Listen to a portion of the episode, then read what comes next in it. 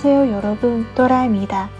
今天我们要学习的语法内容是 바야흐로 为副词，相当于汉语正直、正在、正是的意思。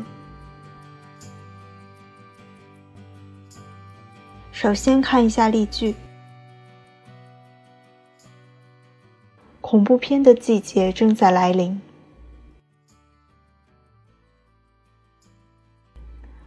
바야흐로 공부 영화의 계절이 다가왔다.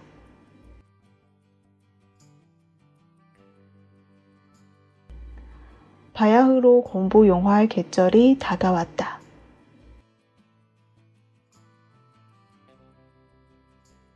正是 开花时节.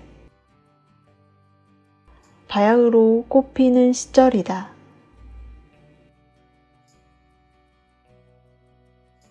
바야흐로 꽃피는 시절이다.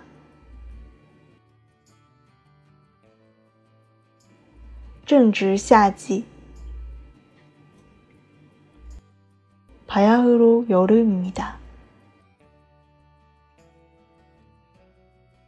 바야흐로 여름입니다. 现在正是网络时代。 바야흐로 인터넷 시대다.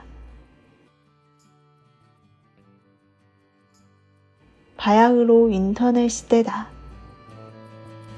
在新浪微博公众号喜马拉雅搜索“姑姑”就可以找到我了。